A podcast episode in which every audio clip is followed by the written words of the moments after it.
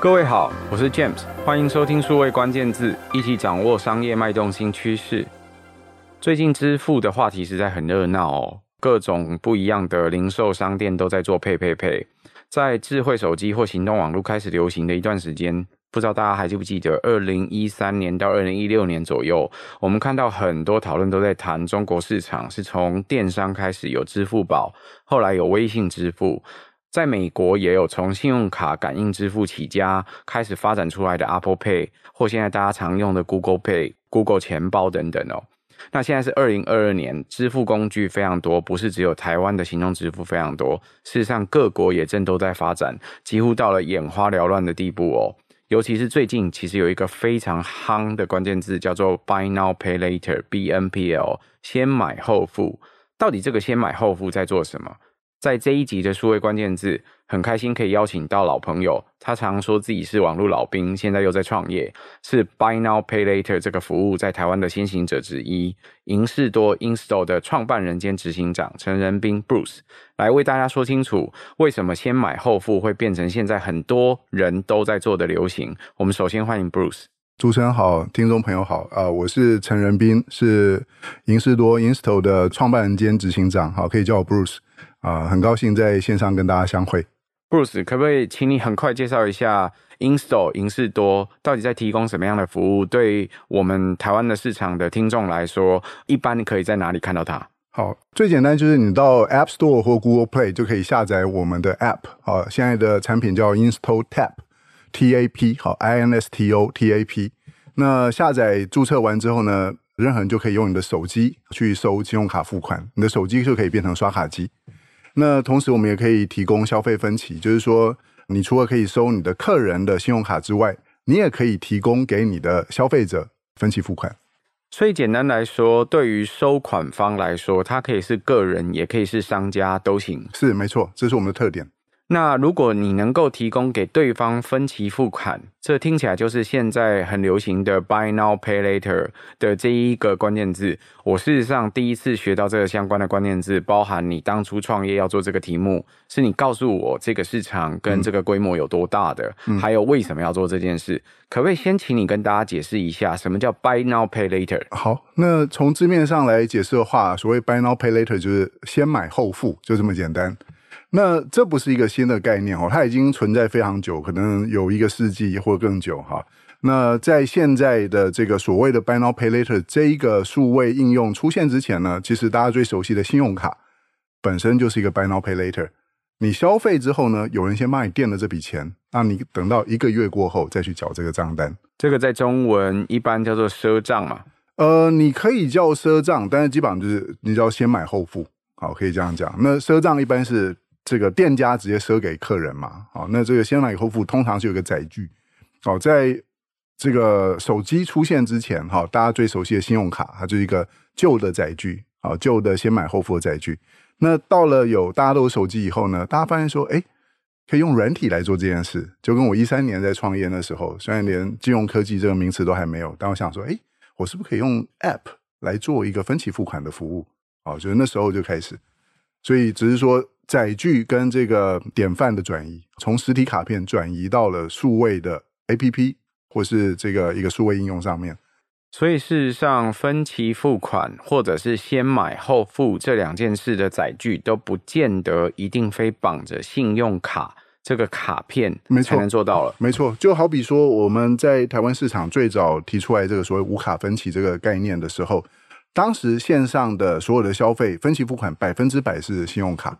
只有信用卡分期，好，所以我想说，哎，那我们用这个网络服务或用 APP 来做一个载具的话，那就不需要信用卡，那是不是我们可以把它叫做无卡分期？好，所以所谓的 Buy Now Pay Later 或无卡分期，实际上就是从手机普遍，然后大家发现说，哎，这个 App 可以这个有很多用途以后，才产生这样的变化。那我们可不可以谈谈过去？就是你刚刚特别提到，这其实不是一个全新的生意，是很古老的生意。可能至少长达一个世纪之久。嗯，那在以前信用卡也都还不普及、不流行的时候，我们可以在哪些地方看得到呢？在没有信用卡以前，可能就是像你讲的赊账了哈，就是你商家自己去放账给你的消费者。那实际上你现在看到传统的这些贸易哦，有很多它的这个应收账款都是比较后面才收得到的。好，通常是你交易产生的时候，货品跟发票就一起给你。好，那但是这个你钱要收到，可能又要更久一点。哦，而且通常是这个越大的企业啊，他们拖延这个账款会拖延得越久。这个如果在以前我们特别听到在国际贸易这个行业。或者是在学校的话，应该都会讲，在付款日可能会有低加三十，对低加四十五低加六十，甚至有低加一百二十，意思就是几天这样子。对，就是意思就是说，嗯、呃，你拿到发票到付款的日期，可能长达最长加一百二十天，就是几乎等同于是四个月的时间。一百二十天，呃，听起来很久哈，但是在台湾这个商界的朋友，如果说有跟台湾的一些这种大集团去交手过，你会知道，在那边这个半年或一年的应收只是一个基本而已。哦，他们越大的越会去这个压榨小公司，好，会把你的这个票期拖到非常久。那这个是先买后付，意思是我到后头某个时间我才付款，它跟分期本质有什么不一样？嗯先买后付是这样，你可以比如说信用卡好了哈，信用卡它基本上是让你延到下一个月的这个结账日再去付这个钱哈，所以它大概可以有四十五天左右的一个延后付款的时间。那你要付的时候呢，假设说，哎，你没有办法一次付完，好，那自然就会有金融机构想说，哎，那看起来你的信用还不错嘛，那我让你分十二期来付，我跟你收一点利息吧。哦，这一类的放贷机会，金融机构就不会错过。所以你先看到信用卡出来以后，哎，信用卡交易成熟到一个程度之后，然后各家银行就开始在推所谓的信用卡分期，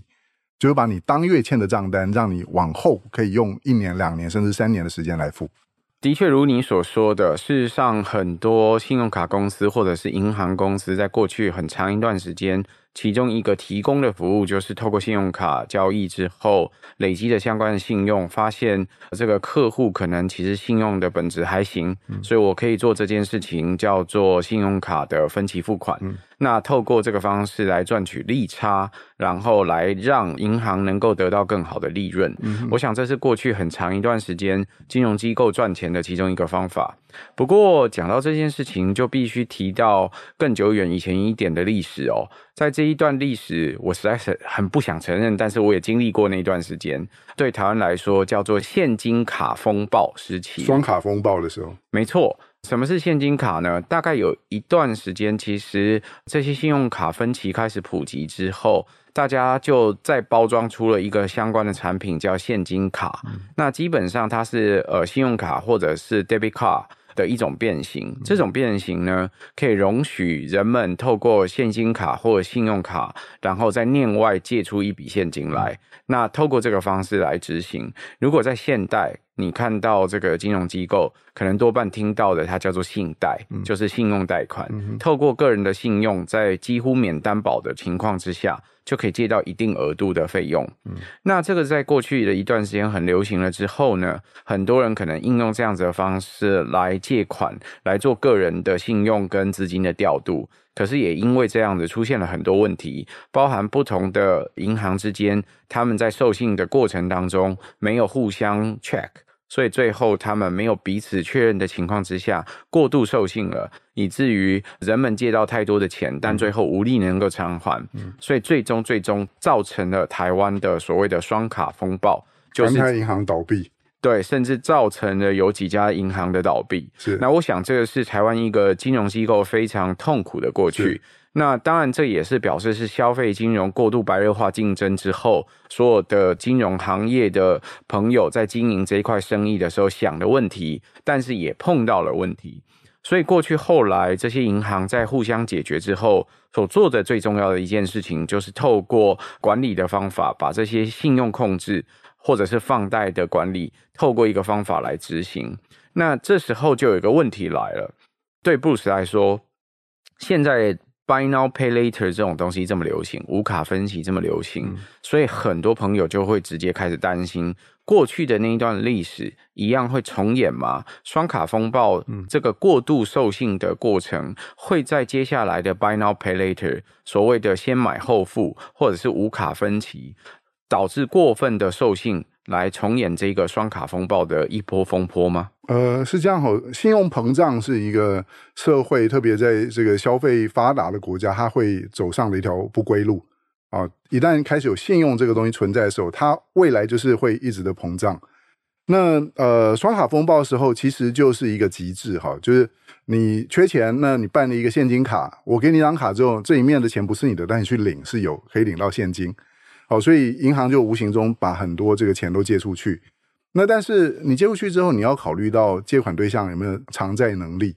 好，那当它偿债能力不足的时候，你就会产生这个系统性风险。所以之前双卡风暴导致于安泰银行倒闭了，然后后来变成现在的凯基。好，那呃现在的所谓的 Buy Now Pay Later，或者是说这个先买后付啊，哈无卡分期的这些服务，有一个好处哈，就是说它也是一种信用扩张，但是它不是直接把现金借给你。好，它是有一个要买的东西之后呢，你再去针对这个买的东西去做延后付款或者是这个分期付款。好，所以理论上是比较不会像双卡风暴这样直接把这个现金撒给社会大众，然后收不回来。哦，理论上是，呃，更何况说有很多这一些放贷的标的，哈，特别像摩托车啊、汽车这些，它本身是有所有权的，哈，所以它又有多一分的保障。那我们自己接触过蛮多的这种公司，好，或是银行，在双卡风暴发生过后，其实他们对这一点系统性的潜在风险，其实都是很注意的。那事实上，这两者之间的管理机构，或者是所适用的法令，所贷放出去的信用，是不是其实完全都不一样？它它这是不一样的哈。如果是银行的话，它是直接归这个金管会来管辖。哦，然后如果是你做放贷，放贷这件事情的话，你一定要有这个执照。好，你是银行啊，或者是这种金融的放贷执照，你才能做。那但是国内现在普遍的这一些金融公司，哈，他们一般的做法，因为它不是一个 lender，它都是用去收买债权的方法来达成实质的放贷。那收买债权这个事情呢，在台湾的法律是没有特别规范，只有这个金融机构才可以做，一般公司也可以做。哦，所以基本上就是说，比如说我今天跟 James 好成立了一个这个一万块钱的分期付款，好，那我东西卖给你，好是一万块，然后我分十期来跟你收好了，好，每一期付一千块，但你现在开始就每个月付我一千块，付十个月，那我就等于说我掌握了未来十个月的应收债权嘛，好，你欠我这个钱，那我现在可以等十个月把这个钱收完，或者我可以把我手上的这一笔交易的债权卖给资融公司。哦，比如说用九千五卖掉，啊，那这种公司就用九千五买了一个一万块的应收债权，他们可以赚钱，然后卖家先拿到现金，先走人。哦，所以台湾的应该说不止台湾，包含美国，哈，我所了解到的资融公司有许多都是用这个方式在操作，因为他不用去跟借钱贷款的这个 license 扯上关系，他只用收买债权的方式就可以把这个生意给做起来。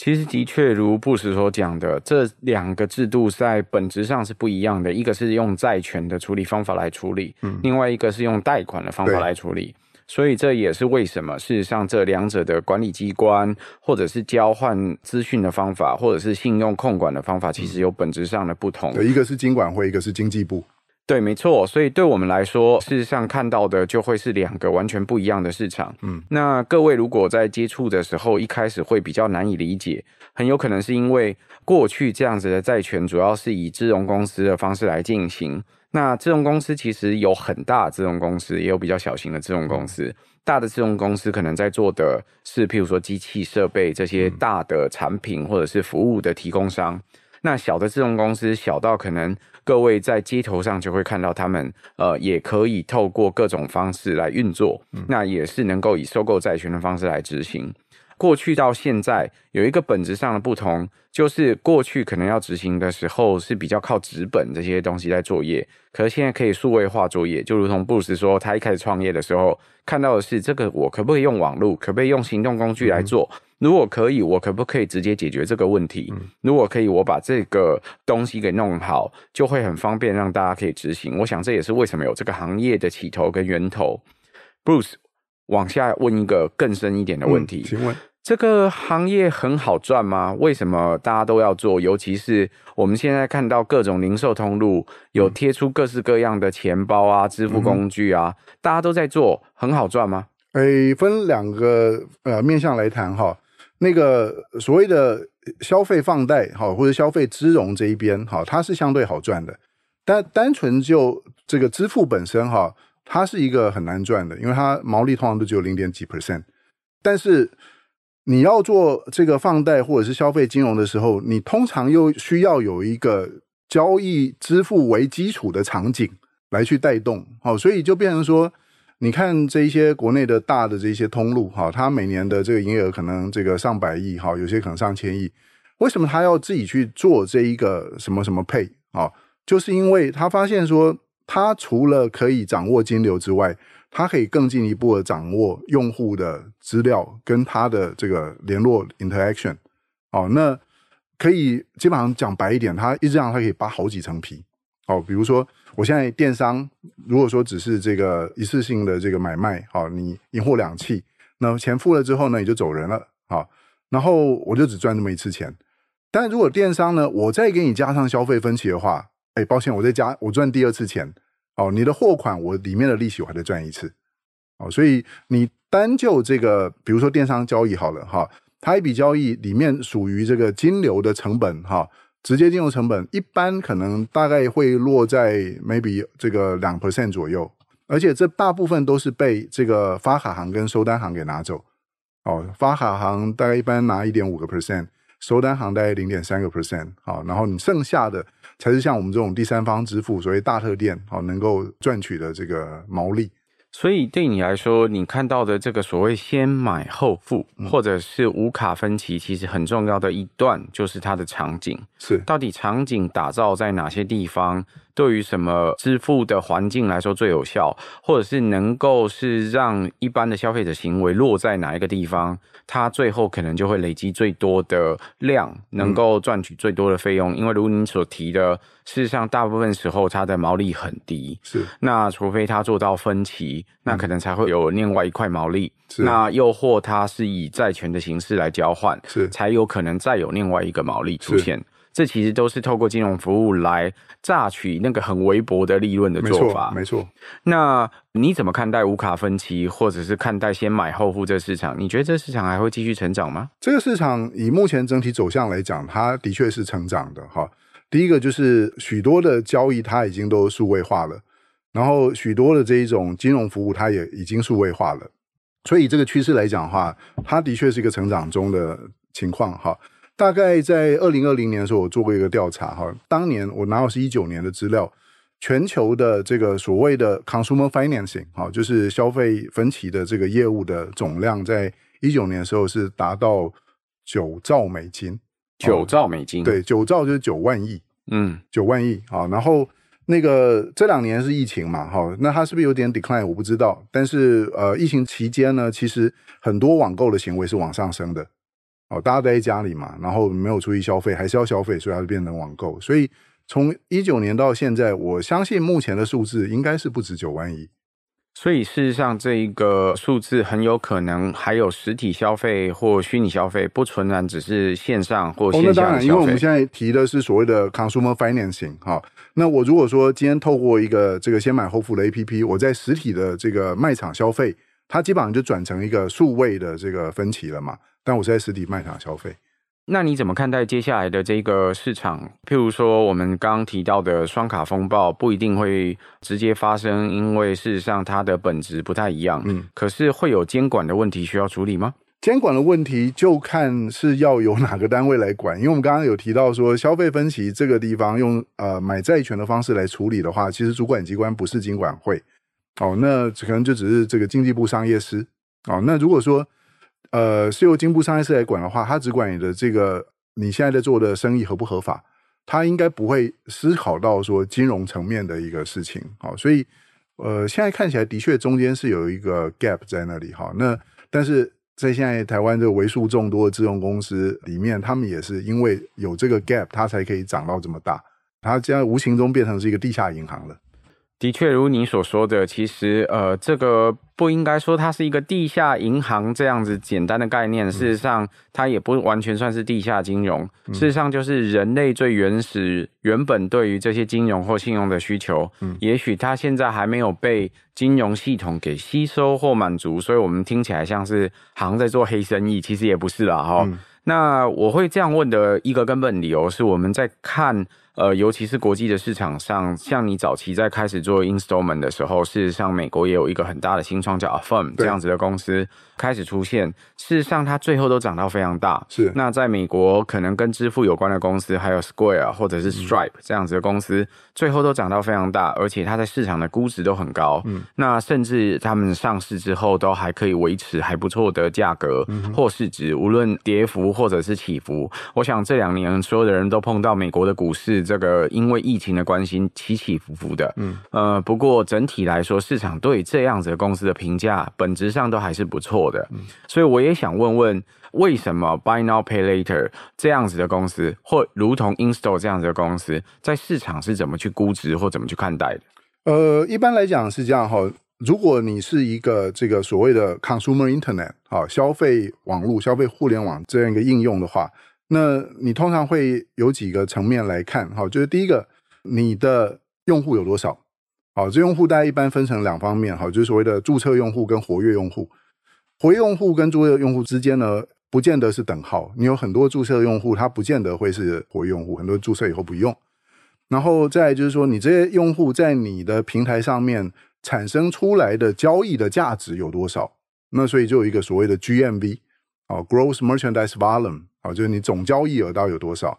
那有这两个数字做参考之后呢，你还要再看呃你的这个成长的速率。啊，你去年跟今年有没有成长啊？那这三年之间，还有你未来这几年，你成长呃一年你这个成长是两 percent，跟一年成长二十 percent，你的估值可能是差不止二十倍。好，那大概从这几个层面来判断，好，做这个投资的一个估值依据。那最后一个问题是。你有没有看到 Buy Now Pay Later 这个行业在台湾或接下来发展上会碰到的一些挑战？现在所谓的不管 Buy Now Pay Later 也好啊，好，那这个消费分期也好，其实我们看到很多外来的这一些公司，它都进来国内的市场。那如果它在国外已经是成长到一定的这个规模之后呢，来台湾其实你 local 很难跟它竞争，因为它可以跟你打流血战，哦，那你没办法跟它打流血战。某种程度上来说，世界是平的这件事情，在网络上好像还是存在。虽然我们知道，在垂直领域里面，无论是透过特殊的呃法规的限制、市场限制、文化的限制等等，可以有一些不同的因素。但根本来说，在数位化的进程过程当中，世界是平的，规模越大，发展越快，很有可能是一个不变的法则。嗯。所以，我想这也是为什么 Bruce 刚刚特别提到 BNPL 先买后付，接下来会碰到的一个国际战的局面。对，就是各位如果在台湾，其实现在也可以在很多地方看到各种国际或国内的不同的这种工具进到这个市场里面来。嗯。那对台湾的消费者来说，当然是有利的。因为对消费者来说，他的选择更多，他可以使用的方法也更多。嗯，那可是无论是资料是不是外流到不一样的国家或集团里面去，或者是这些毛利或利润就被更大的集团给榨取，我想这都是必须接下来面临到市场一个不一样的策略的思考，跟大家对于这个市场的发展的想法。今天很感谢 Bruce 可以来跟我们分享清楚什么是 BNPL（Buy Now Pay Later），先买后付，或者是。另外一个词叫做无卡分期，就是事实上不用信用卡也可以分期的这件事情，呃，让大家有机会可以更了解这些关键字。谢谢主持人 James 啊，那今天很高兴跟大家分享我在这个业界的一些见闻跟心得，也谢谢各位在线上收听。如果可能，请记得多多帮我们转发、宣传、五星好评哦。我们下周再会，拜拜，拜拜，谢谢大家。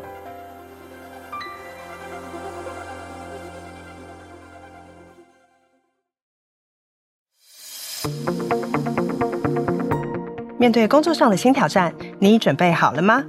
八月二号，新商业学校线上课程正式开战，汇聚经理人、数位时代、Shopping Design 三大媒体第一手新知识，首播推出七大新商业领域课程，结合重量级专家阵容，十分钟高效学习，随学快充你的核心竞争力。即日起至九月二号，预购课程再拿五百元购课金。想活用新思维，成为更好的领导者，请上网搜寻新商业学校线上课程。